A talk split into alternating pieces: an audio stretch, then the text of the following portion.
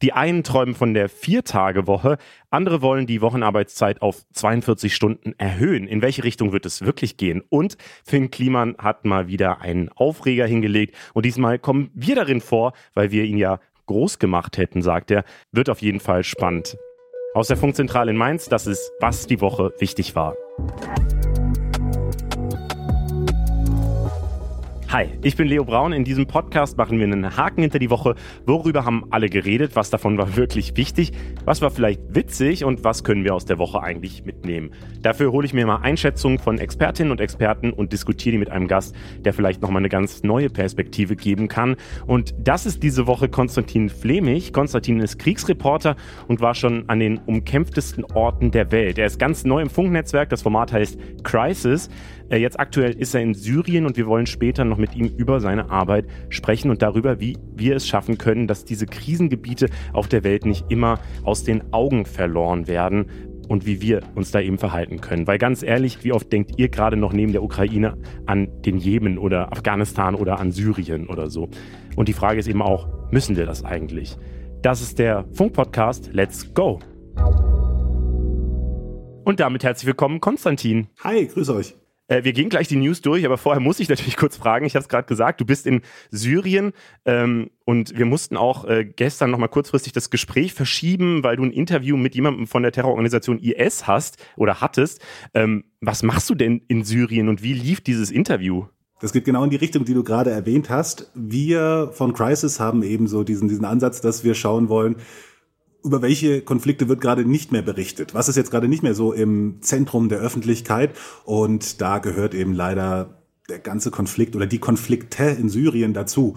Und deswegen war es für uns klar, da müssen wir hin, da wollen wir berichten, da wollen wir so ein bisschen gegen den medialen Trend auch arbeiten und auch so wieder Themen abdecken, die, finde ich, immer noch ganz, ganz wichtig sind, aber die eben nicht mehr so oft vorkommen. Und was aus den Deutschen geworden ist, die dem IS beigetreten sind, das ist zum Beispiel so ein Thema, was ich nach wie vor super spannend finde, was glaube ich auch wichtig ist, aber was halt so nur noch in Randnotizen vorkommt.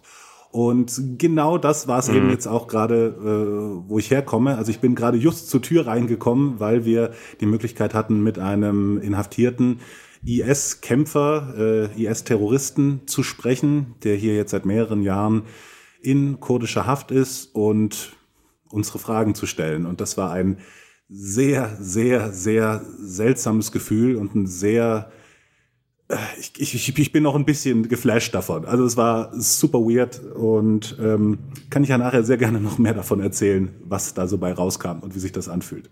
Genau, wir sprechen gleich in unserem Gastthema am Ende noch äh, ausführlich über äh, solche Einsätze und ich will dann auf jeden Fall auch mehr über dieses Interview erfahren, weil es klingt ja richtig krass, äh, ja, was du da erlebst.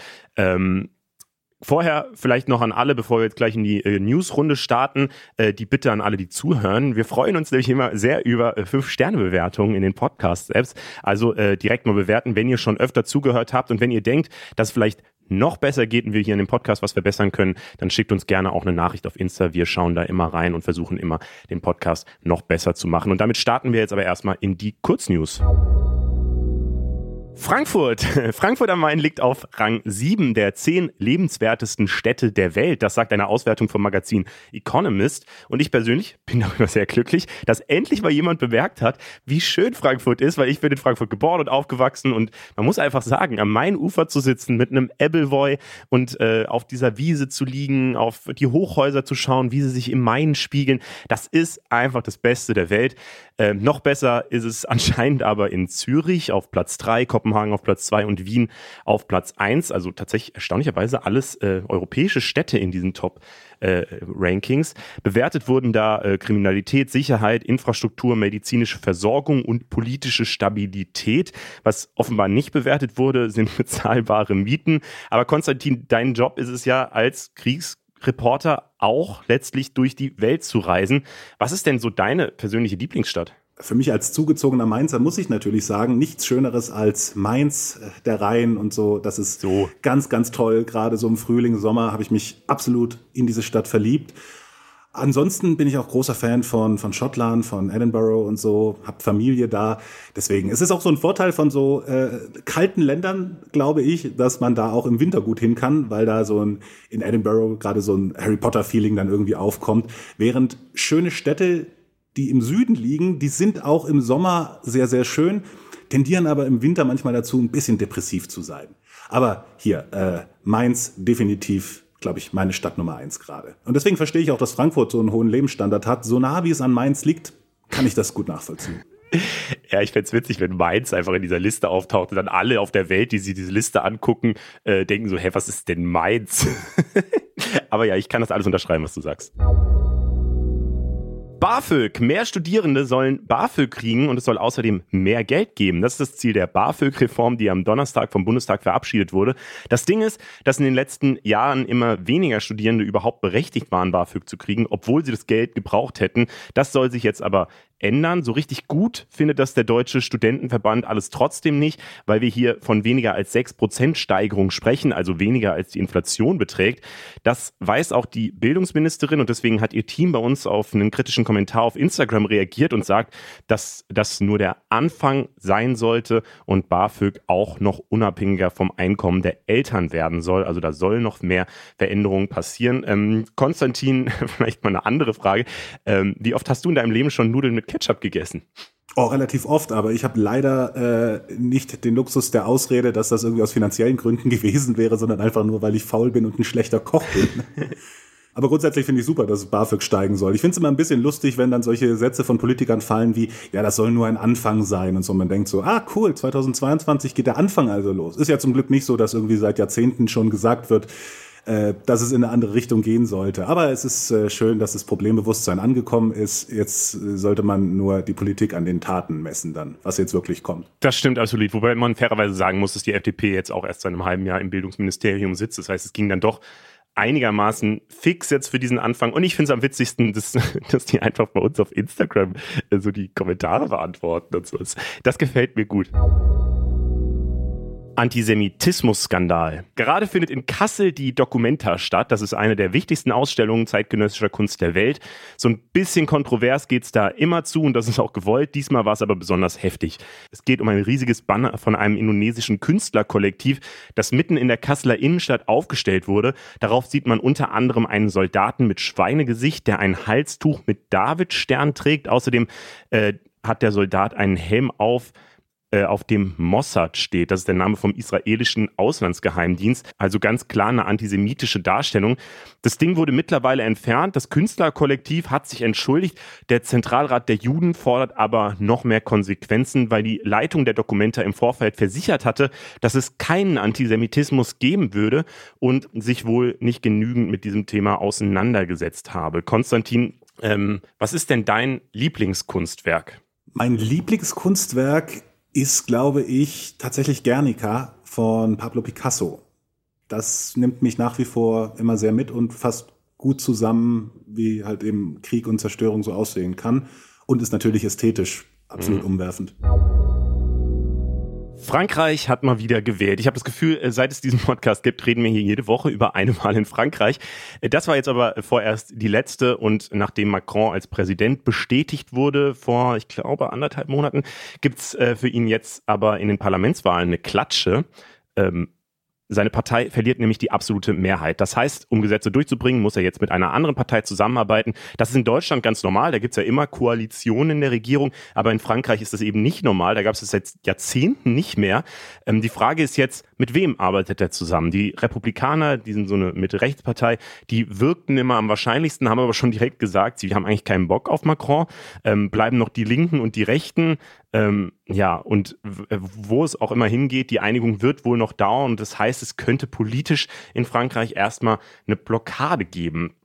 Äh, Konstantin, arbeitest du denn lieber alleine oder im Team? Kommt ganz auf das Team an, muss ich sagen. Äh, ich komme mit beidem eigentlich gut klar. Ich glaube, beides hat Vor- und Nachteile und äh, ich denke, dass die französische Demokratie gerade eben zum selben Schluss kommen werden muss. Und wir kommen zu den Themen, bei denen wir noch ein bisschen tiefer gehen.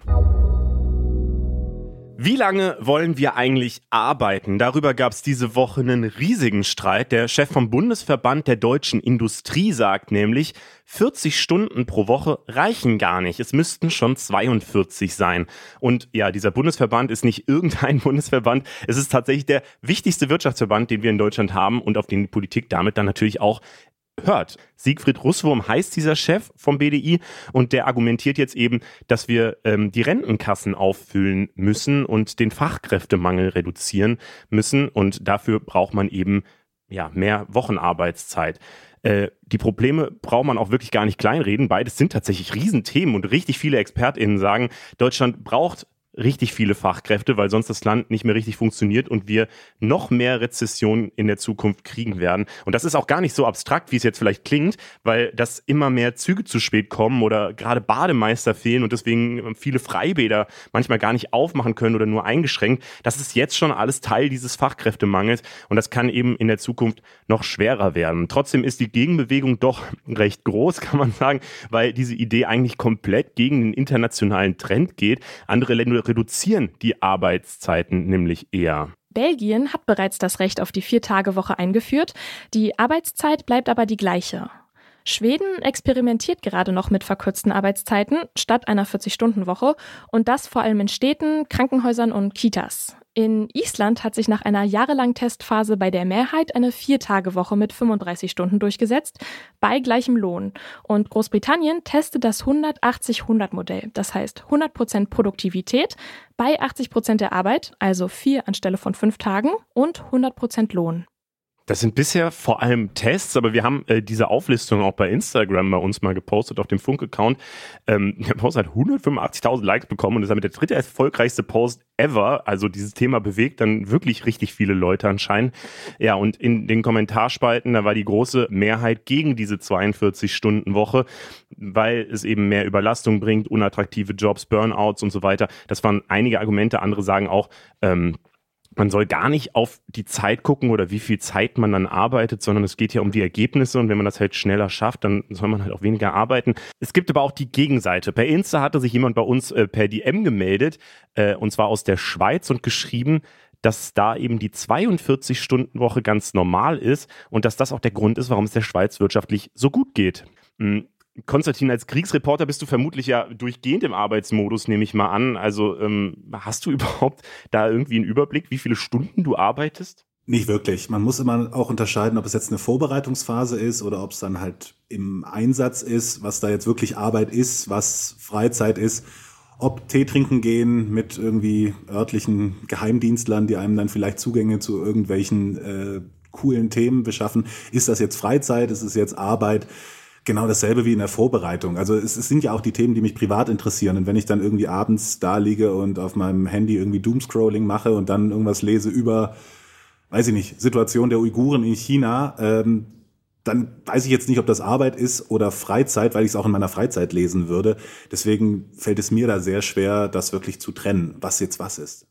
Ja, das kenne ich auch. Hier auch in der Podcast-Vorbereitung. Ich meine, ich lese eh sehr viele Artikel überall, äh, die mir unterkommen. Und das mache ich auch am Wochenende und das mache ich äh, auch äh, außerhalb der Arbeitszeiten. Und äh, ja, ich glaube, das ist so in diesen Medienberufen eh immer sehr, sehr schwer zu trennen. Was übrigens auch, glaube ich, richtig gefährlich ist, gerade bei Social Media, äh, wenn, weil ich meine, mir werden natürlich dann auch irgendwelche ähm, Accounts von Funk ausgespielt äh, und dann gehe ich auch direkt wieder in den Arbeitsmodus. Aber das ist ein anderes Thema. Wir wollten noch mal ein bisschen mehr auf diese Diskussion kommen ähm, das Argument, also ich habe mir mal ähm, versucht, so die verschiedenen Meinungen wirklich anzuhören. Das Argument der Befürworter ist ja insgesamt eigentlich relativ simpel und auch einleuchtend, nämlich wenn mehr Menschen länger arbeiten, zahlen sie dann auch mehr in die Rentenkasse ein und arbeiten äh, und sind eben halt als Fachkräfte auch verfügbar.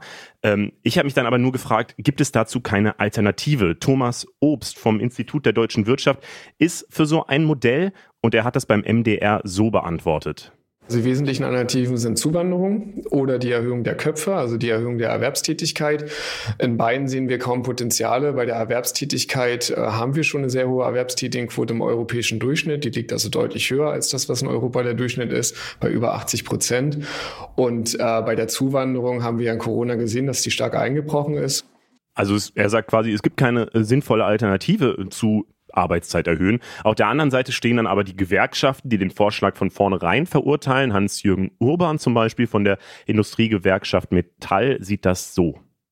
Wir haben heute Arbeitsbedingungen, die so belastend, so intensiv sind, dass die einfache Verlängerung von Arbeitszeiten nicht dazu führt, dass die Menschen wirklich länger arbeiten, sondern dass sie schneller verschlissen sind, früher raus müssen und am Ende gekürzte Renten in Kauf nehmen müssen. Ja, das sind so die verschiedenen Seiten. Konstantin, ähm, hast du die Diskussion denn insgesamt verfolgt und wie stehst du zu einer Erhöhung der Wochenarbeitszeit? Lehne ich ab.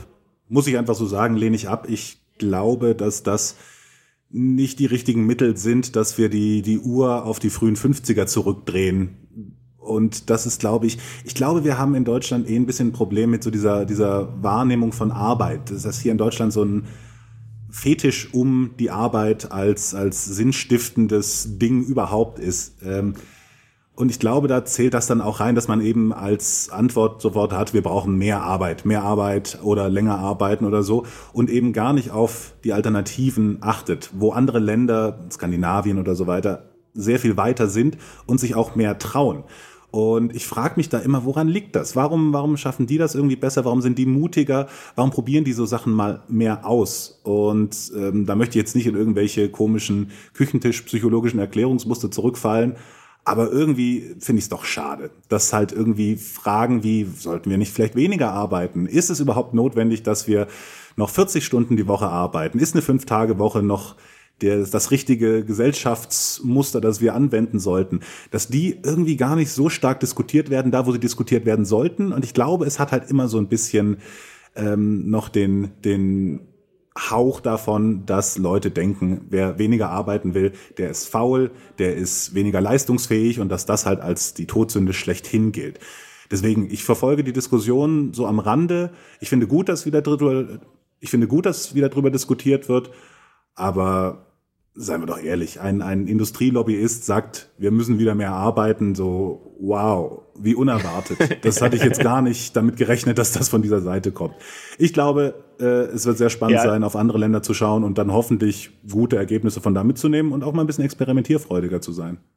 Voll, ich finde äh, auch erstmal, äh, es ist immer wichtig zu gucken, so wer fordert da eigentlich irgendwas und das ist halt, wie du sagst, der, der oberste Industrielobbyist des Landes basically so. Das heißt, natürlich wird der irgendwas fordern, wo er jetzt nicht guckt, ob die Arbeitnehmer so super glücklich sind, sondern er wird halt gucken, dass es den Unternehmen dann besser geht. Ähm, und deswegen, der hat überhaupt keine politische Macht erstmal, also der ist ja nicht in der Regierung oder so und kann das durchsetzen. Deswegen ist das tatsächlich, finde ich auch, äh, nicht so krass, also es ist schon, ist schon eine heftige Adresse, dass das von ihm kommt, so. Aber ähm, es ist jetzt auch nicht so krass oder unerwartet. Deswegen hat mich auch ein bisschen überrascht, fast, wie groß dann die Diskussion jetzt daraus geworden ist. Ähm, und ich sehe das aber tatsächlich genauso, ähm, weil, weil es ja so interessant ist, dass äh, es gibt ja schon längere Experimente ähm, mit vier Tage Woche oder Arbeitstage nur noch sechs Stunden lang statt acht Stunden und so. Ähm, und zumindest wenn ich darüber lese, vielleicht gucke ich mir nur bestimmte Quellen an oder so, ich weiß nicht, aber ähm, ich lese da eigentlich immer nur positive Sachen raus, ähm, nämlich dass die Leute dann auch effizienter arbeiten, weil sie viel motivierter sind und damit gar nicht weniger Ergebnisse bringen, sondern dass die Ergebnisse fast gleich sind, ob ich jetzt acht Stunden am Tag arbeite oder sechs Stunden. Und das finde ich, also ehrlicherweise kann ich mir das schon vorstellen. Ich glaube, es funktioniert natürlich nur in manchen Berufen, halt in den kreativen Berufen oder in Berufen, wo man halt im Büro sitzt, so. Ähm, während wenn man am Fließband arbeitet oder halt, weiß ich nicht, Bademeister ist oder so, dann geht es natürlich um Arbeitszeit. Da muss man eine gewisse Zeit da sein, nehme ich mal an. Ähm, da geht es ja nicht so um Effizienz, aber ähm, ja, deswegen finde ich auch, eigentlich ist es doch, also wäre es doch für die Unternehmen auch sinnvoll, da auszuprobieren. Und das letzte Argument, was ich eigentlich am wichtigsten finde, mh, die ganzen Länder, auch so die skandinavischen Länder und auch, weiß ich nicht, Frankreich, Großbritannien und so, die probieren da ja jetzt alle mit rum und die machen das ja nicht, weil sie so gute Menschen sind oder weil die Unternehmen einfach mehr für die Zufriedenheit tun wollen, sondern die machen das halt auch, weil es da ja auch um den Kampf um Fachkräfte geht. Die äh, ganze Welt ist ja gerade, also beziehungsweise die westliche Welt hat ja gerade das Problem, dass Babyboomer jetzt demnächst alle in Rente gehen. Das heißt, es werden zwangsläufig ganz viele Fachkräfte fehlen. Ähm, und das heißt aber auch, dass man natürlich auch international gucken muss, äh, die anzulocken. Und das also ich weiß nicht, wenn ich eine super gut ausgebildete Fachkraft bin, habe ich vielleicht gar nicht so viel Bock nach Deutschland zu gehen, wenn ich weiß, da muss ich 42 Stunden arbeiten oder als Alternative habe, ich könnte ja auch nach Großbritannien gehen, da muss ich vielleicht dann weniger arbeiten und habe noch viel bessere Arbeitsbedingungen. Auch darüber wird ja eigentlich in der letzten Zeit, also viele Unternehmen, gerade so Googles oder so ja, große Unternehmen, versuchen ja die besten Leute anzulocken und äh, denken da eben ganz viel drüber nach, wie können wir es noch besser für die Leute machen, dass die halt wirklich hier arbeiten wollen. Und deswegen, ja, finde ich den Vorschlag am Ende auch einfach wahnsinnig dumm, die Arbeitszeit zu erhöhen, weil das, glaube ich, überhaupt nicht das Interesse der Industrie sein sollte. Weil sie dadurch halt noch mehr Arbeitskräfte verlieren im, im, in der langen Sicht. So, aber das ist nur meine Meinung. Gehe ich, gehe ich voll mit dir mit. Es ist ja so ein bisschen, ich glaube, das ist noch so ein bisschen geboren aus einer Zeit, als einfach so, ja, diese Babyboomer-Generation, sehr geburtenstarke Jahrgänge da waren, aber dass noch nicht dieses Bewusstsein da ist, dass es halt eben auch äh, gerade in der westlichen Welt weniger gut ausgebildete Menschen gibt, einfach weil die Zahlen fallen, weil die, weil die Jahrgänge, die Geburtenzahlen runtergehen und dann eben ein Konkurrenzkampf stattfinden wird. Und dass man halt vielleicht wirklich ein bisschen mehr serviceorientierte Wirtschaftspolitik machen kann, äh, in Richtung der Arbeitnehmer, weil sonst, wie du sagst, werden Leute woanders hingehen, wo die Bedingungen besser sind. Und wir, also wir, Deutschland wird halt eben eine gut ausgebildete Schicht einfach nicht mehr attraktiv für diese Leute sein, weil die sich einfach was und wir in Deutschland, wir werden halt einfach nicht mehr das bieten können, was eine gut ausgebildete internationale äh, Schicht an, an Arbeitskräften sich wünscht. Und ich glaube, das geht eher in die Richtung Work-Life-Balance, anstatt hier diese Work-Work-Balance. Ja, es sind ja gerade die jungen Generationen, die das sehr stark einfordern, eben, dass man eben gute Work-Life-Balance hat. Deswegen äh, sehe ich da auch viel Hoffnung. Und ich glaube auch, ähm, ja, sowas muss ja gar nicht unbedingt politisch entschieden werden, sondern am Ende machen das ja die einzelnen Unternehmen und die werden, glaube ich, schon gucken, dass, äh, dass sie alles machen, damit sie halt auch die richtigen Leute äh, ja, beschäftigen können. Aber man muss auch eh sagen, das Ganze ist halt nur ein Vorschlag und auch kein wirklich neuer. In einzelnen Bundesländern gab es jetzt auch schon in den letzten Jahren immer mal wieder Versuche, ähm, die Arbeitszeit zu erhöhen. Also in Bayern 2004 wurde ähm, eine Beamt, äh, eine 42-Stunden-Woche für Beamte eingeführt und dann gab es sehr viele Proteste und die Regelung wurde wieder rückgängig gemacht. Vor einem Jahr erst wollte Nordrhein-Westfalen sogar eine 44-Stunden-Woche für Beamte auf freiwilliger Basis einführen. Auch das Modell konnte sich nicht durchsetzen. Ja, und auch jetzt gibt es halt wieder so großen Widerspruch von den Gewerkschaften, dass äh, ich es auch für relativ unwahrscheinlich halte, dass sich das irgendwie in den nächsten Jahren durchsetzen könnte. Alarmstufe Gas. Am Donnerstag hat Bundeswirtschaftsminister Robert Habeck diese Stufe ausgerufen und das klingt ziemlich hart, ist aber nur die zweite Stufe von drei Eskalationsstufen, die es in diesem Notfallplan Gas gibt. Ähm, aber klar, die Situation ist tatsächlich ziemlich ernst, deswegen reden wir hier auch darüber. Russland hat seine Lieferungen vor anderthalb Wochen um 60 Prozent runtergeschraubt und bis andere Länder das ausgleichen können, wird es halt noch dauern und ja, eigentlich sollten jetzt noch die Gasspeicher bis zum Winter aufgefüllt werden, weil man muss einfach sagen, auch wenn sich alle wünschen, es ist immer noch so, dass Deutschland auf dieses Gas angewiesen ist. Viele Häuser heizen mit Gas, viele Firmen brauchen das Gas und es wird auch Strom aus dem Gas gewonnen. Deswegen hat Robert Habeck seine Entscheidung auf einer Pressekonferenz zur Energieversorgungssicherheit in Deutschland am Donnerstag so erklärt. Gas ist von nun an ein knappes Gut in Deutschland. Das sage ich, die, obwohl oder gerade weil die Versorgungssicherheit in Deutschland aktuell gewährleistet ist. Dennoch, und das zwingt uns zu diesem Schritt heute, darf die aktuelle Lage uns nicht in eine falsche Sicherheit, in einer falschen Sicherheit wägen. Ja, und ich finde, das klingt immer so ein bisschen abstrakt so, ja, was habe ich denn mit Gas zu tun? Ähm, also bei mir kommt keine Pipeline zu Hause an, ich sag's wie es ist. Aber äh, natürlich betrifft es uns alle und deswegen appelliert auch Habeck an alle Privathaushalte. Aber auch Privathaushalte können einen Unterschied jetzt schon machen. Ich weiß, dass es manchmal banal klingt, aber diese Banalität muss man immer mit 41 Millionen Haushalten multiplizieren. Und bevor der Winter kommt, macht es eben Sinn, die Heizung noch einmal vernünftig einzustellen oder einen hydraulischen Abgleich durchzuführen ja, das sind so die Methoden, um Gas einzusparen. Die große Frage, um die es aber jetzt auch einfach geht und wahrscheinlich auch noch die nächsten Wochen und wahrscheinlich Monate gehen wird, ist die Frage, wo kriegen wir eigentlich Energie her? Weil wir waren eben sehr abhängig von russischem Gas und auch russischer Energie.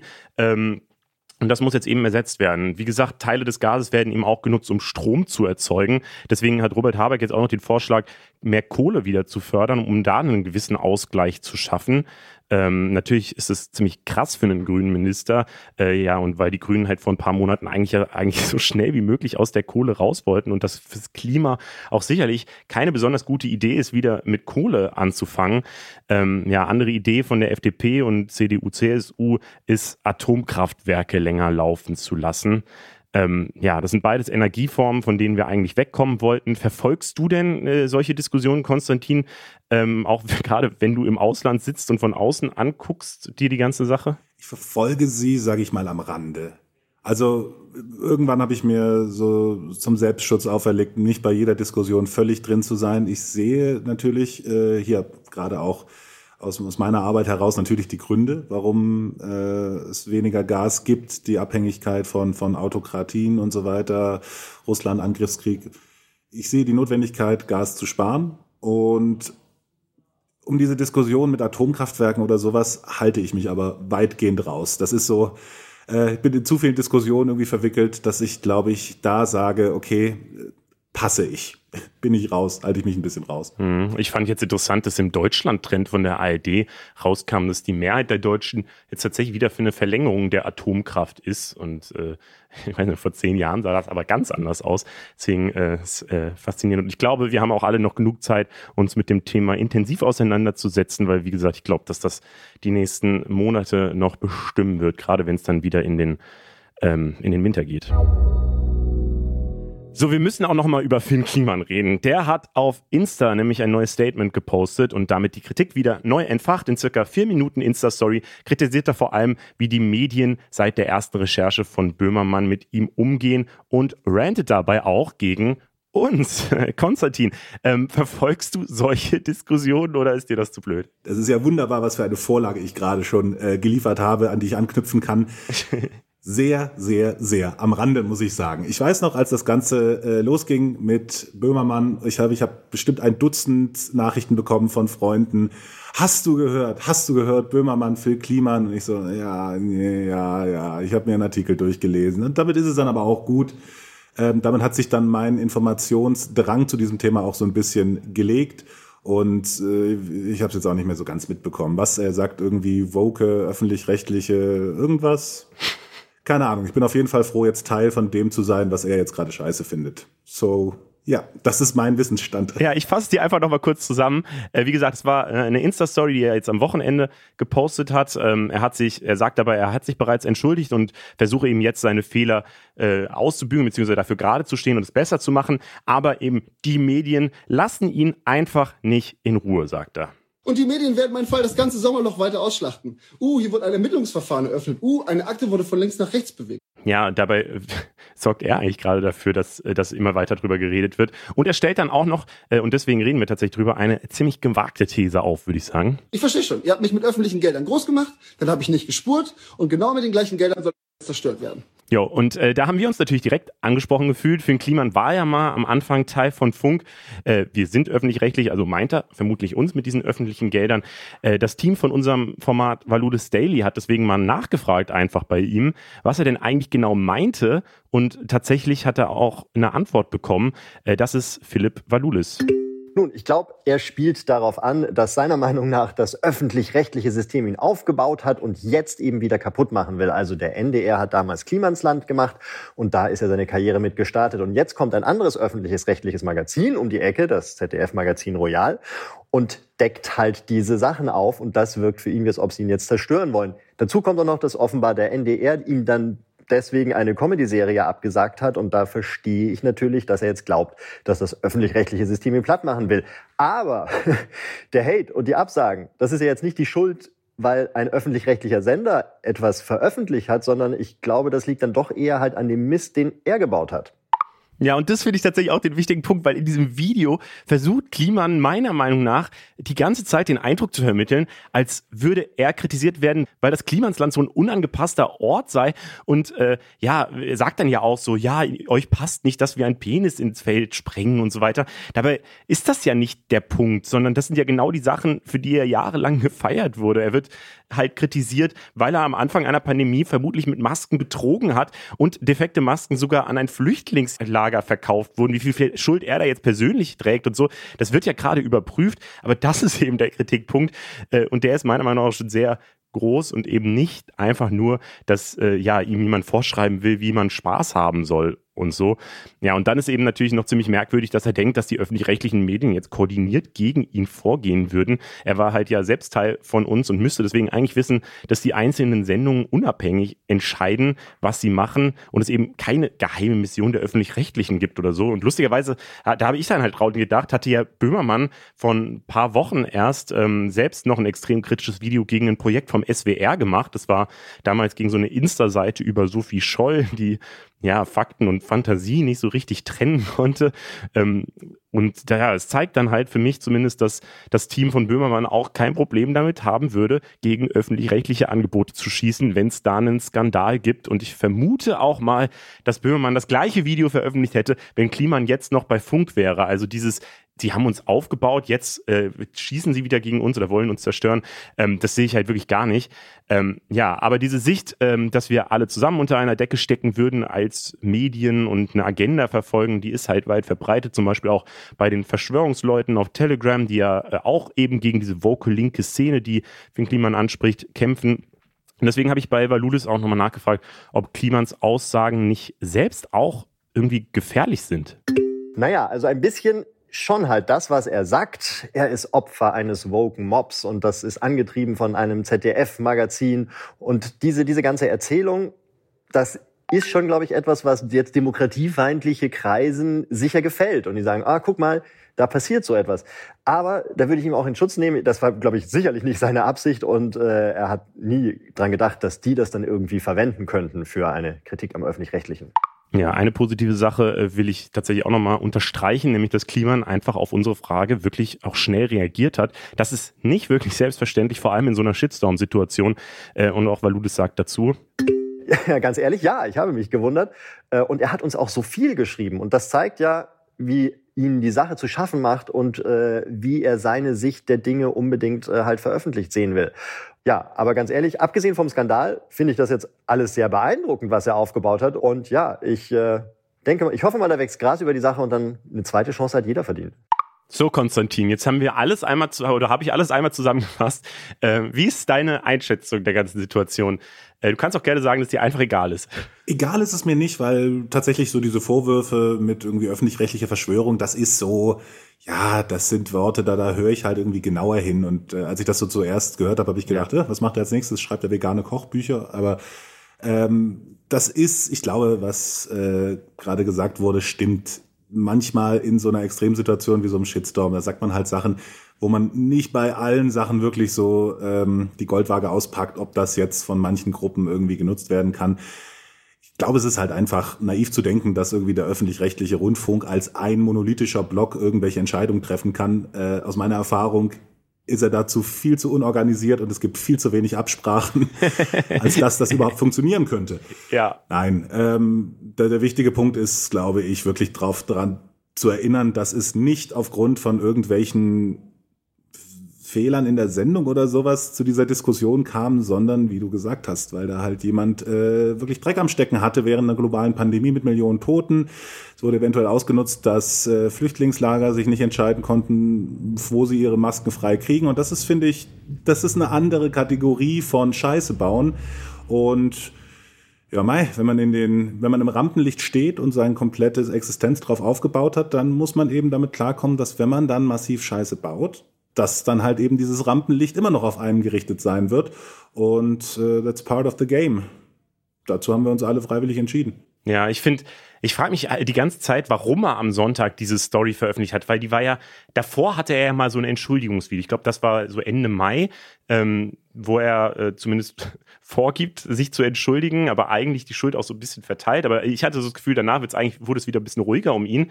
Ähm, ich meine, am Ende der Story kommt dann eine Verlinkung auf das Video von dem ganzen Team vom Klima ins Land, die nochmal ihre Sicht der Dinge zeigen und letztlich sagen, dass sie da nicht in Geiselhaft genommen werden wollen für die Verfehlungen von Finn Kliman, wobei ich mir ehrlicherweise auch denken würde, so, naja, ihr habt ja jetzt auch die ganze Zeit profitiert vom guten Image von Finn Kliman so, jetzt, also wenn ihr euch halt Klima ins Land nennt, müsst ihr euch da jetzt nicht so groß wundern, ehrlich gesagt.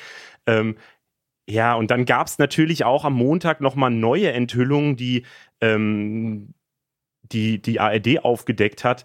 Ähm, dass äh, er bei irgendeiner Versteigerung von NFTs, also so digitalen Kunstwerken, dass da auch so ein bisschen Schmu gelaufen ist, äh, weil äh, er die Zeitpunkte, bis wann äh, die Versteigerungen gingen, immer ein bisschen nach hinten geschoben hat und dadurch die, äh, ja, die Preise immer höher gegangen sind, äh, so dass er damit über 50.000 Euro nochmal zusätzlich gewonnen hat quasi, ähm, was auch wieder rechtlich irgendwie problematisch ist. Das heißt, ähm, ich hatte mir sogar kurz überlegt, ob das äh, seine Strategie ist, dass jetzt alle nochmal über äh, über das Klima ins Land reden oder so und man vielleicht gar nicht die neuen äh, Vorwürfe so richtig mitkriegt. Aber das ist natürlich jetzt schon auch selber äh, hart in der Verschwörungstheorie.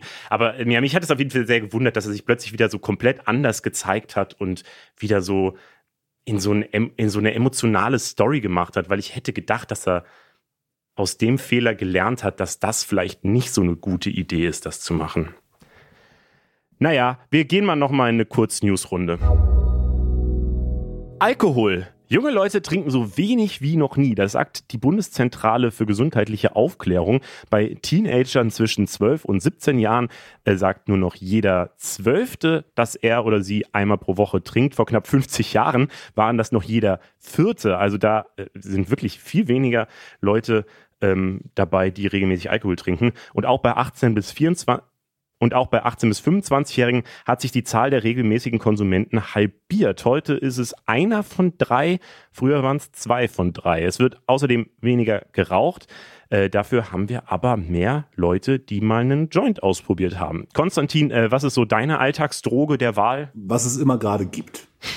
Nein, ähm, ich ich äh, habe, das habe ich auch mit großem Interesse gesehen, dass die Jugend weniger trinkt, muss man ja äh, bewusst sagen, ist ja ganz, ganz toll. Trotzdem ein bisschen enttäuscht bin ich schon davon. Nein, ähm, was, was ich sehr gut finde, ist, dass die Jugend weniger raucht vor allem. Das ist äh, ziemlich cool. Dass mehr gekifft wird, ist so ein, habe ich auch so Achselzucken zur Kenntnis genommen. Das ist halt ein, ja, wow, wenig überraschend. Äh, äh, gibt Bubats frei, ich glaube, das ist einfach die Richtung, in die sich entwickeln wird. Und das hat da tatsächlich auch die Politik ja irgendwie äh, geschnallt. Zumindest hat sie das behauptet. Meine Alltagsdroge der Wahl ist, glaube ich, weiterhin Alkohol. Also jetzt nicht irgendwie so regelmäßig, nicht täglich oder so, aber zum Feiern ist es natürlich äh, nach wie vor sehr, sehr einfach zu bekommen. Es hat eine große kulturelle Tradition. Man kann sich's schön reden äh, und dann kann man sich zumindest einbilden, dass das Nervengift, was man gerade konsumiert, schon von den Römern kultiviert wurde und ganz was Kulturelles ist und so weiter, dieser feine Rotwein.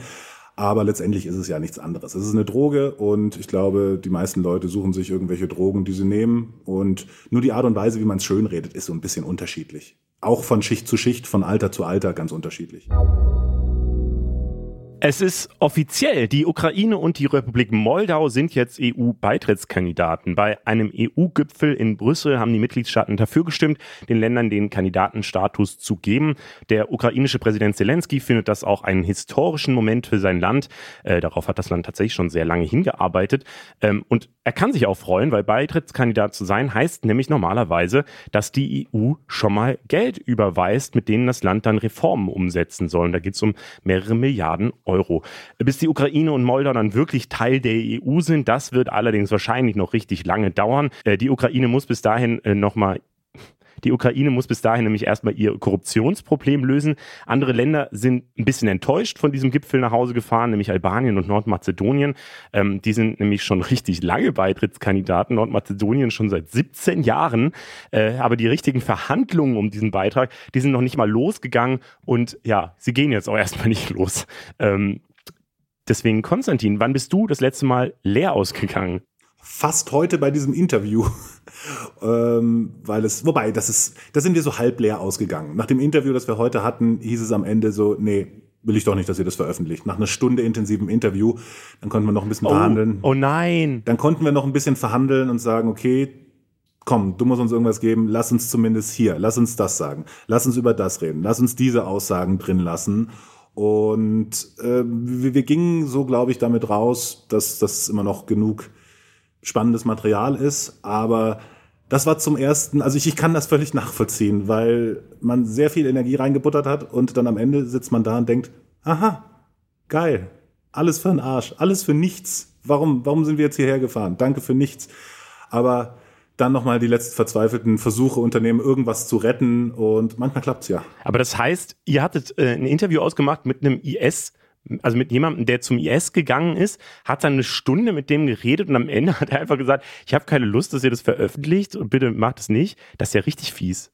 So in etwa. Diese IS-Leute, die sind nicht so nett, wie man normalerweise denken würde.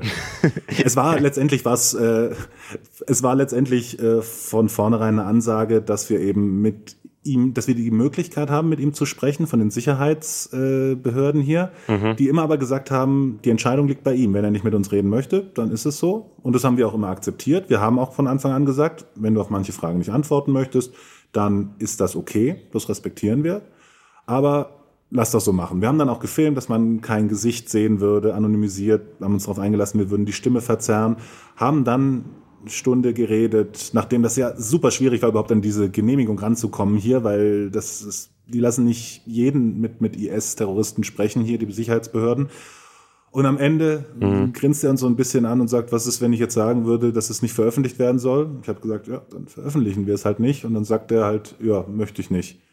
Und wurde mir kurz so, okay, du, na, sage ich jetzt nicht. Er hätte doch von vornherein sagen können, dass er nicht mit euch reden will, oder? Also ich meine, warum redet er dann überhaupt? Ja gut, wenn du irgendwie seit fünf Jahren hier in Haft sitzt, dann nimmst du vielleicht jede Gelegenheit wahr, um ein bisschen Abwechslung in deinen Alltag reinzukriegen. Ich weiß es nicht. Ich konnte nicht ah. tief in seinen Kopf schauen, aber wir haben, wir konnten uns dann darauf einigen. Dann ging so ein bisschen das Geschacher los, dann ging das Gefalsche los. Okay, dann lassen wir diese Aussagen raus, dann lassen wir das raus. Ich meine, thematisieren kann ich sie ja immer noch, muss ich ja als Journalist. Aber wenn ich eine Zusage gegeben habe, dass wir folgende Themen rauslassen, auch wenn es mit einem IS-Terroristen ist, dann, dann stehe ich dazu. Dann ist es, dann stehe ich zu meinem Wort. Und wenn ich mein Wort gegeben habe und sage, das lassen wir dann raus, dann nehmen wir dich nicht im O-Ton, dann machen wir das so. Weil wenn man es nicht macht, weiß ich nicht. Also finde ich dann irgendwie mies, finde ich unaufrichtig, selbst solchen Menschen gegenüber. Voll, äh, sehe ich tatsächlich genauso. Wir reden äh, gleich äh, nochmal weiter über äh, dein Leben als Kriegsreporter. Wir haben noch zwei Kurznews, die machen wir noch keinmal kurz vorher äh, durch. Bye bye Bürgertest. Karl Lauterbach will die kostenlose Bürgertests ab dem 30. Juni einschränken. Anspruch auf die kostenlosen Tests sollen dann nur noch PatientInnen mit Symptomen und Kontaktpersonen ausgewählter Personengruppen haben, also Menschen, die zum Beispiel in der Pflege oder im Krankenhaus arbeiten. Eins von Lauterbachs Argumenten ist, dass in der Vergangenheit wären so viele Tests abgerechnet worden, die gar nicht durchgeführt wurden. Ähm, ja, und damit auch gar nicht notwendig gewesen wären. Das heißt, es ist einfach zu teuer am Ende. Aber hey, die Kosten für die Schnelltests und auch die PCR-Tests sollen in Zukunft immerhin um die Hälfte gesenkt werden. Konstantin, ähm, was sollte neben Bürgertests und Benzinpreisen äh, aus deiner Sicht noch billiger werden? Ich glaube, der öffentliche Personennahverkehr oder allgemein auch, auch die Bahn. Ich, ich fand das mit diesem 9-Euro-Ticket fand ich äh, eine sehr coole Sache. Ich glaube, das ist auf einer ganz demokratischen Ebene ist es wichtig, dass das alle Leute die Möglichkeit haben, mit, mit öffentlichen Verkehrsmitteln sehr günstig bis kostenfrei zu reisen. Und deswegen hoffe ich, dass es in die Richtung gehen wird, dass dieses, äh, weiß ich, nennt, nennt man es Bürgerticket, habe ich das gerade erfunden, aber auf jeden Fall dieses 9-Euro-Ticket fortgeführt wird. Äh, das fände ich eigentlich ziemlich cool. Nein, ich glaube, Bürgerticket gibt's noch gar nicht. Bürgertest gibt's. Ab jetzt gibt es das Bürgerticket. Hoffe ich. ist, ein, ist ein guter Name auf jeden Fall. Ciao 219a. Der Strafrechtsparagraf 219a verbietet es Gynäkologinnen öffentlich darüber zu informieren, dass sie Schwangerschaftsabbrüche durchführen. Bis jetzt, weil im Koalitionsvertrag wurde die Abschaffung von 219a schon angekündigt. Am Freitag haben die Ampelfraktionen in Abschlussberatungen die Streichung dann tatsächlich verabschiedet. Mit der Abschaffung möchte die Ampelkoalition die Selbstbestimmung der Frau stärken und den Schwangerschaftsabbruch als Gesundheitsleistung statt als Straftatbestand sehen. Nur von AfD und der Union kommt Kritik. Die Union findet, man könne sich schon ausreichend über Schwangerschaftsabbrüche informieren. Das heißt, da gab es gar kein Problem. Konstantin, welches Gesetz sollte deiner Meinung nach noch gestrichen werden? Hm, ich glaube letztendlich die. Dann lass mich ganz kurz überlegen. Ich habe ehrlicherweise, ich überlege gerade selber mal über diese Frage und ich habe selber keine Antwort. Ich habe eher äh, Gesetze, die ich noch hinzufügen würde, aber. Ich glaube, am Ende ist es was relativ sage ich mal, harmloses, was ja eh schon auf dem Weg dahin ist, nämlich so die, die äh, Prohibition von, von Cannabis-Produkten. Das ist jetzt kein großes Herzensthema von mir. Äh, ich, ich nehme das mit achselzuckendem Wohlwollen hin. Wenn Kiffen irgendwie bald legal wird, ist ja schon auf dem Weg irgendwie dahin.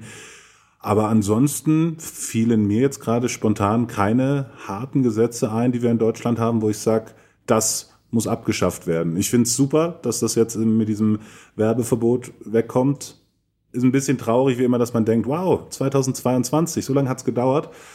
Aber jo, besser spät als nie. Ja, ich denke immer noch drüber nach, welche Gesetze man abschaffen. Das sind halt immer normalerweise auch nicht so einzelne Gesetze, sondern meistens sind es ja eher so größere Themen. Aber egal, äh, wir, wir, fangen mal wirklich mit dem äh, Thema an, äh, wegen dem du eigentlich da bist. Ähm, und zwar bist du ja für unser äh, neues Funkformat Crisis eben im Syrien unterwegs, ähm, gerade weil bei Crisis eben äh, Kriegsgebiete und Krisengebiete ähm, gezeigt werden, über die vielleicht gerade die Medien nicht so viel sprechen. Das hattest du schon erzählt. Erzähl vielleicht mal, warum du eigentlich gerade in Syrien bist. Das Thema hier in Syrien, im Nordosten Syriens muss man sagen, in den hauptsächlich kurdisch dominierten Gebieten, ist es zu zeigen, dass der Krieg nie ganz weggegangen ist. Auch wenn es im öffentlichen Bewusstsein einfach nicht mehr stattfindet und dass es hier ein Krieg ist, der unter Beteiligung der NATO geführt wird. Und zwar der Türkei als einer der, der größten und wichtigsten NATO-Staaten, die hier nach wie vor mit, mit Drohnen, mit Artilleriebeschuss in Kämpfe verwickelt ist mit den syrischen Kurden. Und das ist insofern aus mehreren Gründen spannend. Einmal bin ich äh, beruflich schon sehr oft hier gewesen, äh, in den kurdischen Gebieten im Nahen Osten, fühle mich damit auch irgendwie ähm, so ein bisschen verbunden. Ich folge dem Ganzen sehr aufmerksam. Ich finde es immer sehr, sehr spannend, hier zu sein, Kultur, Geschichte und so. Zum anderen ist es natürlich auch auf der großen geopolitischen Ebene hm. sehr, sehr, sehr interessant gerade zuzuschauen. Wir sehen mit dem Angriffskrieg Russlands auf die Ukraine ein, ein Revival der NATO, einen neuen Sinn der NATO. Äh, skandinavische Länder, Finnland und Schweden wollen der NATO beitreten, scheitern aber gerade noch oder werden blockiert von der Türkei, die ihr Veto einlegt oder einzulegen droht, weil aus ihrer Sicht diese beiden Länder nicht konsequent genug sind im Kampf gegen die syrischen Kurden, die von der Türkei als Terroristen bezeichnet werden. Also wir sehen hier, hier hängen schon so viele Sachen miteinander zusammen und allein deswegen fand ich, war es es schon wert, hierher zu kommen und auch mal aus anderen Krisengebieten wieder zu berichten. Äh, davon abgesehen ist es halt, hier sterben immer noch regelmäßig Menschen, es wird gekämpft. Menschen werden von zu Hause vertrieben, du hast hunderttausende Flüchtlinge. Allein das ist schon natürlich ein Grund für uns zu sagen, da müssen wir drüber berichten, da dürfen wir nicht das einfach in Vergessenheit geraten lassen.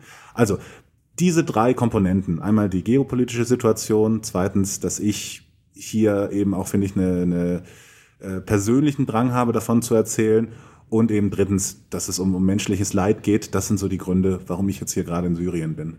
Mhm. Gerade Syrien finde ich da ein extrem starkes Beispiel, ähm, weil das war ja, also ich weiß noch äh, halt bei der Flüchtlingskrise, wie sie genannt wird, 2015, äh, 2016, ähm, kamen ja vor allem syrische Flüchtlinge und da wurde natürlich dann auch viel über den Krieg in Syrien berichtet. Ähm, und da war das Thema relativ präsent.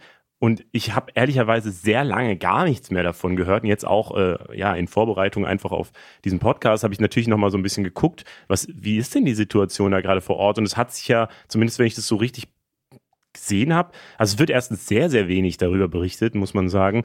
Und ähm, das, was berichtet wird, klingt jetzt auch nicht so, als, als wäre jetzt gerade eine Friedenssituation eingezogen oder so, sondern, ähm, weiß ich nicht, also 500.000 Leute sind in diesem Bürgerkrieg in Syrien schon gestorben. Zumindest sind es Schätzungen, aber da steht dann auch dabei, jo, aber die äh, Hilfsorganisationen haben auch einfach irgendwann aufgehört zu zählen, weil sie keinen Überblick mehr darüber haben. Und also, weiß ich nicht, wie ist denn die Situation in Syrien gerade? Auch das ist schon wieder kompliziert. Es kommt darauf an, wo. Also man kann kurz zusammenfassen. Der, dieser sogenannte Islamische Staat ist als Territorialmacht, als, ähm, als, als, als Macht, die Gebiete beherrscht, besiegt worden vor einigen Jahren. Das heißt aber nicht, dass er nicht mehr existiert. Es gibt immer noch Schläferzellen, es gibt Untergrundkämpfer, es gibt immer noch Anschläge von IS-Terroristen hier in Syrien. Die großen Player sind gerade hauptsächlich das Assad-Regime, das mit iranischer und russischer Unterstützung den Krieg mehr oder weniger gewonnen hat. Es gibt noch einzelne äh, Gebiete der syrischen Rebellen, die mittlerweile fast alle islamistisch kontrolliert werden. Dann gibt es noch die kurdische Selbstverwaltung, das ist Nordostsyrien. Man muss sagen, kurdisch dominiert. Das sind auch christliche Gruppen dabei und arabische Gruppen. Also egal, wo man reingeht, man kann sagen, es wird immer komplizierter.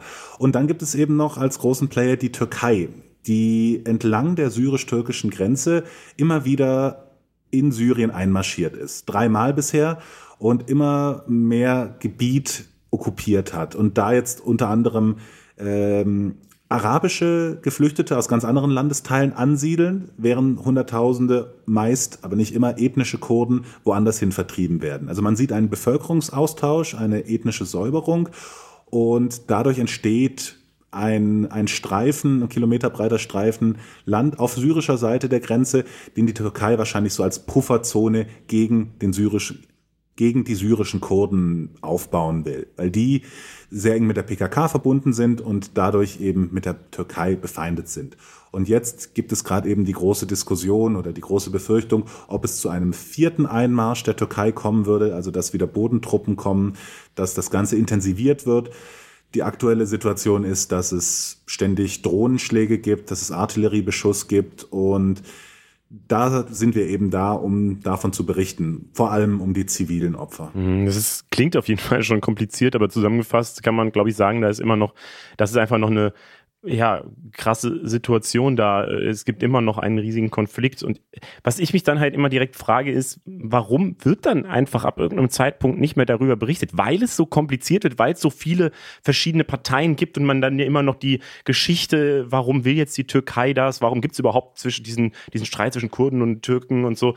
Ähm, also ist das, weil es einfach zu kompliziert wird ab irgendeinem Zeitpunkt, dass man weniger berichtet? Oder ist es einfach, weil immer wieder neue Krisen irgendwie obendrauf gekommen sind und man dann immer nur die eine angucken kann, also dass man jetzt nur noch nach Ukraine gefühlt guckt ähm, und die anderen dann dadurch so ein bisschen ja, in den Hintergrund treten. Ich glaube, da spielen viele verschiedene Faktoren eine Rolle. Natürlich, je komplizierter ein Konflikt, desto schwieriger ist es auch darüber zu berichten und desto eher nimmt auch das Interesse ab von Leuten, die einfach nicht die Zeit haben und vielleicht auch, auch nicht die Lust haben, sich so tief damit zu beschäftigen. Wenn man erstmal anfangen muss, 20 verschiedene äh, Konfliktparteien zu benennen, die alle in irgendwelchen wechselnden Bündnissen sind, dann ist man schon draußen. Die meisten Leute sind dann schon draußen. Konflikte sind, glaube ich, medial gut zu berichten. Das klingt jetzt zynisch, aber es ist so, wenn es klare mhm. gut gegen böse Situationen gibt. Mhm. Vergleicht mal mit dem Krieg gegen den IS. Da hatte man eine Organisation, da waren sich alle einig, okay, die sind so ziemlich so böse, wie es nur geht. Da sind die Leute schwarz vermummt, die äh, Frauen unterdrücken, Völkermord an den Jesiden verüben und die Menschen verbrennen und die Videos davon ins Internet stellen. auf der anderen Seite hatte man dann eben so gerade die, die Kurden und Kurdinnen, äh, viele junge Frauen lachend, die äh, ohne Kopftuch, was für die westliche Narrative ja auch nochmal irgendwie eine Rolle spielt, gegen diese vermummten Islamisten, die auch Anschläge in Europa verüben, gegen die kämpfen sie. Und da hatte man dann halt eben, ob jetzt es explizit benannt wurde oder nicht, aber so ein Gefühl, gut gegen böse. Mhm. Junge Frauen, die lachen, die für ihre Freiheit kämpfen gegen die Unterdrückung. Das ist was, was sich als Geschichte gut verbreiten lässt. Und nicht falsch verstehen, das, das ist ja auch nicht völlig falsch. Also, dass der IS so ziemlich äh, es gibt kein Schwarz und Weiß, aber was IS angeht, er ist schon sehr, sehr, sehr, sehr, sehr dunkelgrau. Ähm, aber sobald das dann halt vorbei ist und man dann wieder dann reinkommt und sagen muss, okay, jetzt gehen aber die komplizierteren Konflikte los, da steigen dann einfach viele Leute, glaube ich, aus. Außerdem kommt es zu einer Übersättigung vielleicht, dass Leute irgendwann das Gefühl haben, oh, jetzt ist aber auch mal gut mit Syrien. Ich glaube, das beobachten wir gerade auch mhm. mit dem Ukraine-Konflikt, dass Leute auch jetzt sagen, nach dieser unfassbar intensiven Berichterstattung der letzten Monate, dass Leute sagen, ja, okay, ist jetzt aber auch mal gut. Zusätzlich kommt dann eben, dass man es in Deutschland einfach nicht mehr so sehr spürt. Es kommen nicht mehr so viele syrische Flüchtlinge oder irakische, kurdische Flüchtlinge rüber. Und das sind, glaube ich, alles Faktoren, die so miteinander dafür sorgen, dass es einfach nicht mehr viel darüber berichtet wird. Hm, ich glaube tatsächlich auch, äh, dass es so blöd das klingt, aber dass es dann irgendwann einfach langweilig wird. Also dass dann halt immer die gleichen Berichte quasi kommen und man einfach die Situation schon kennt. Und gerade wenn es so festgefahren ist, ich glaube, das ist jetzt gerade auch die Situation ähm, im Ukraine-Krieg, ähm, dadurch, dass es halt nicht mehr so viel Änderungen gibt, weil am Anfang war es ja noch so, jetzt sind sie einmarschiert, jetzt sind sie bei Kiew, jetzt haben sie sogar im Westen noch angegriffen, äh, Lviv zum Beispiel als Stadt, dann haben sie sich aus, der, äh, aus Kiew wieder zurückgezogen, dann gab es Feldgewinne der Ukrainer und so, also da gab es immer irgendwie eine neue Entwicklung.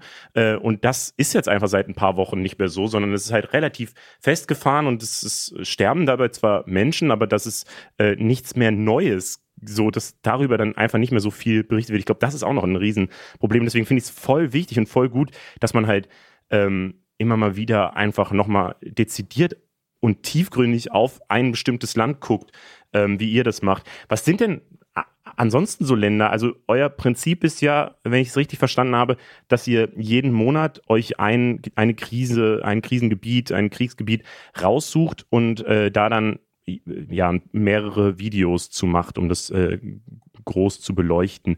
Was sind denn sonst noch Kriegsgebiete, die, wo du sagen würdest, da müsste man eigentlich mal wieder hingucken? Was auf jeden Fall noch kommen wird, ist Afghanistan. Da war ich tatsächlich schon. Da haben wir das Material mitgebracht und sind gerade noch am Schneiden, wie die Situation da ist nach Rückzug der westlichen Truppen, wie es ist, jetzt wo die Taliban das Land beherrschen, wie die wirtschaftliche Situation ist, Hungersnot, Dinge, von denen man einfach auch weniger mitbekommt, wieder, weil der Westen ist aus Afghanistan draußen. Es gibt nicht mehr diese direkte Beziehung. Leute sind ermüdet. Ah, schon wieder Afghanistan, komm.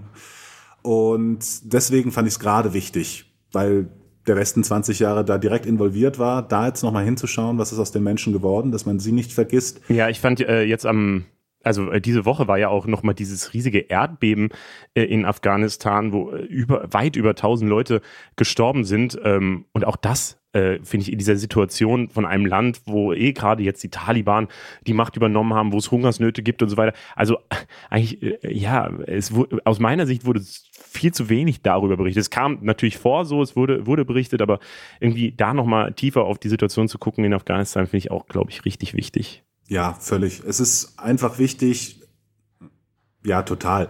Und ich glaube, es ist einfach wichtig, dass man solche Gegenden, solche Länder nicht aus den Augen verliert, weil das ist genau das, was passiert ist mit, mit dem Ukraine-Konflikt so ab 2014, 2015, als es sich eingefahren hat. Das hast du völlig richtig, finde ich, beobachtet, dass wenn so ein Krieg dynamisch ist und was Neues zu berichten ist, dass dann natürlich auch viel mehr berichtet werden kann. Aber wenn sich so äh, ein Konflikt ein bisschen eingefroren hat, dann ist es halt so.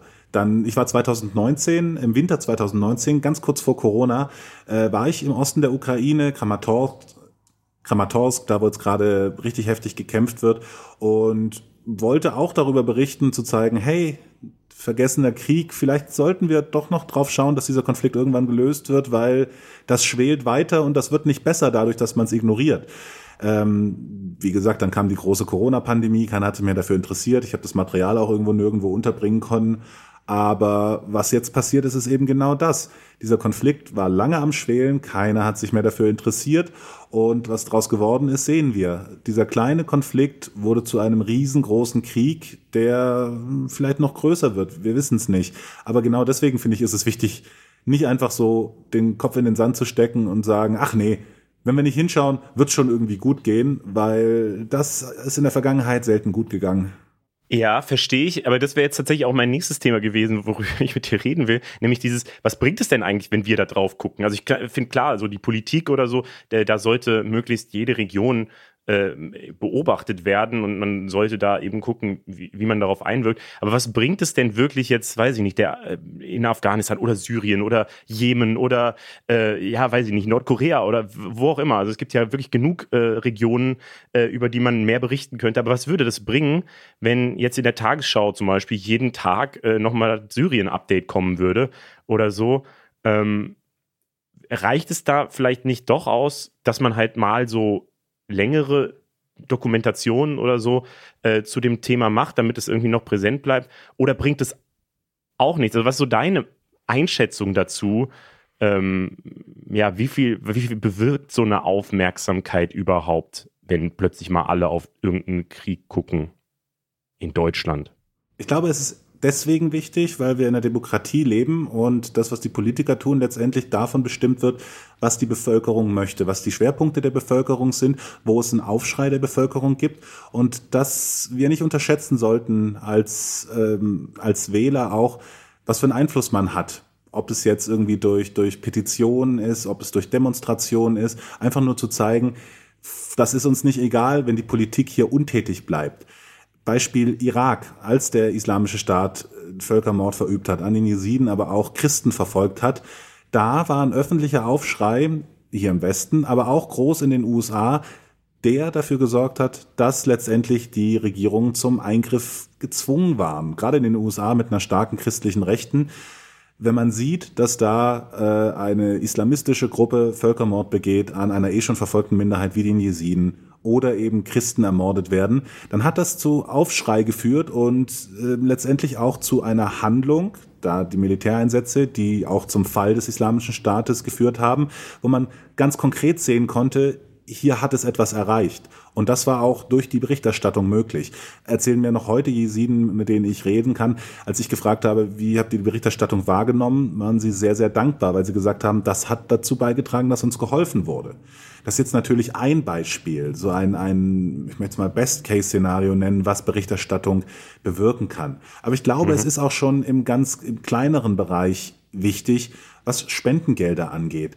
Gerade wird sehr, sehr viel für die ukrainischen Geflüchteten gespendet, was super wichtig ist und was ich völlig unterstütze.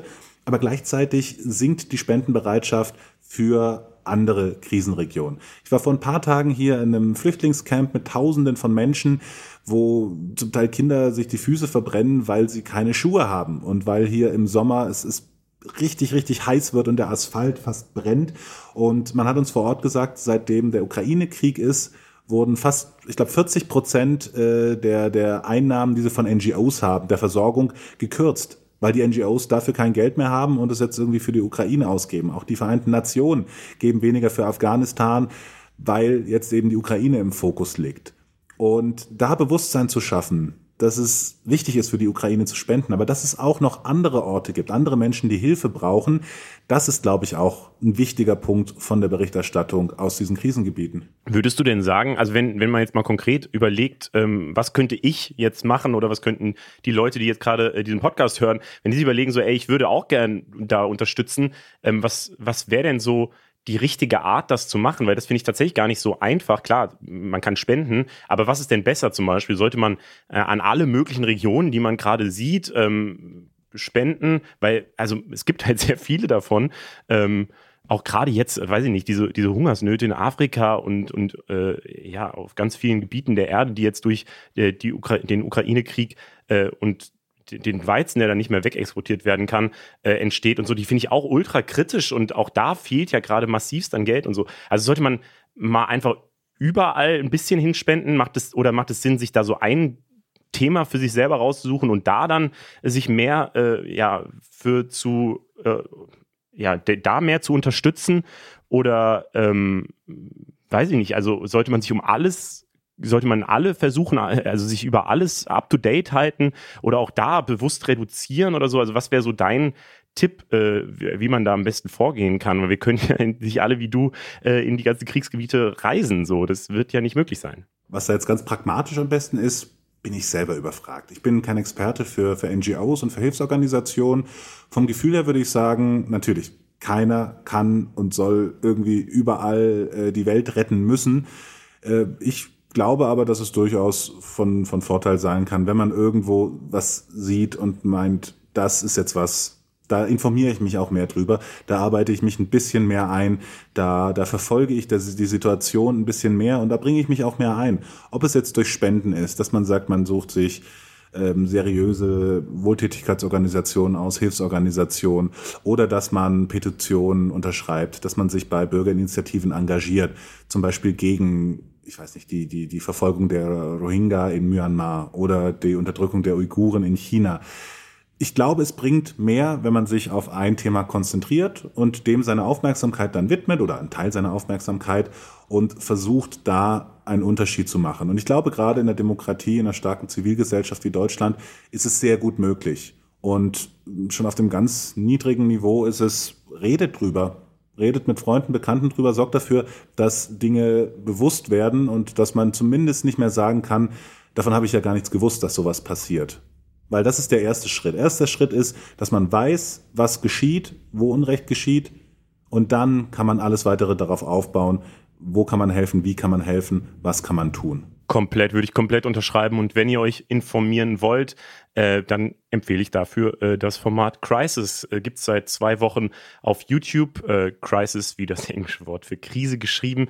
Ähm, und da seht ihr eben, äh, wie Konstantin in die verschiedenen Regionen reist und äh, zu jeder Region mehrere Videos, auch hintergründige Videos, Erklärvideos, wie es zu den Situationen gekommen ist, aber eben auch Reportagen von vor Ort, die das Ganze nochmal eindrücklich schildern. Die ersten zwei Videos und die, der erste Monat geht jetzt um die Ukraine. Ähm, also insgesamt eine riesengroße Empfehlung für dieses Format. Und bevor wir am Ende sind, habe ich auch noch eine weitere Empfehlung. Wir haben nämlich äh, mal wieder ein ganz neues Format jetzt gestartet. Hype Culture heißt das.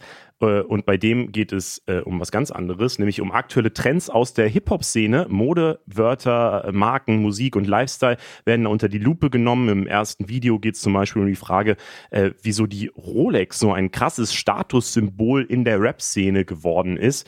Äh, die Antwort gibt's bei Hype Culture auf YouTube. Link gibt's wie immer in den Show Notes und natürlich verlinken wir euch auch Crisis in den Show Notes. Konstantin, vielen Dank, dass du am Start warst. Dankeschön, dass ich da sein durfte. Hat Spaß gemacht. Ich fand's auch richtig gut. Komm gerne wieder, ähm, auch wenn du mal hier in Mainz bist. Äh, dann können wir das vielleicht sogar in Person machen. Danke euch allen, äh, dass ihr zugehört habt. Mein Name ist Leo Braun. Wir sind Funk. Funk ist ein Angebot von ARD und ZDF.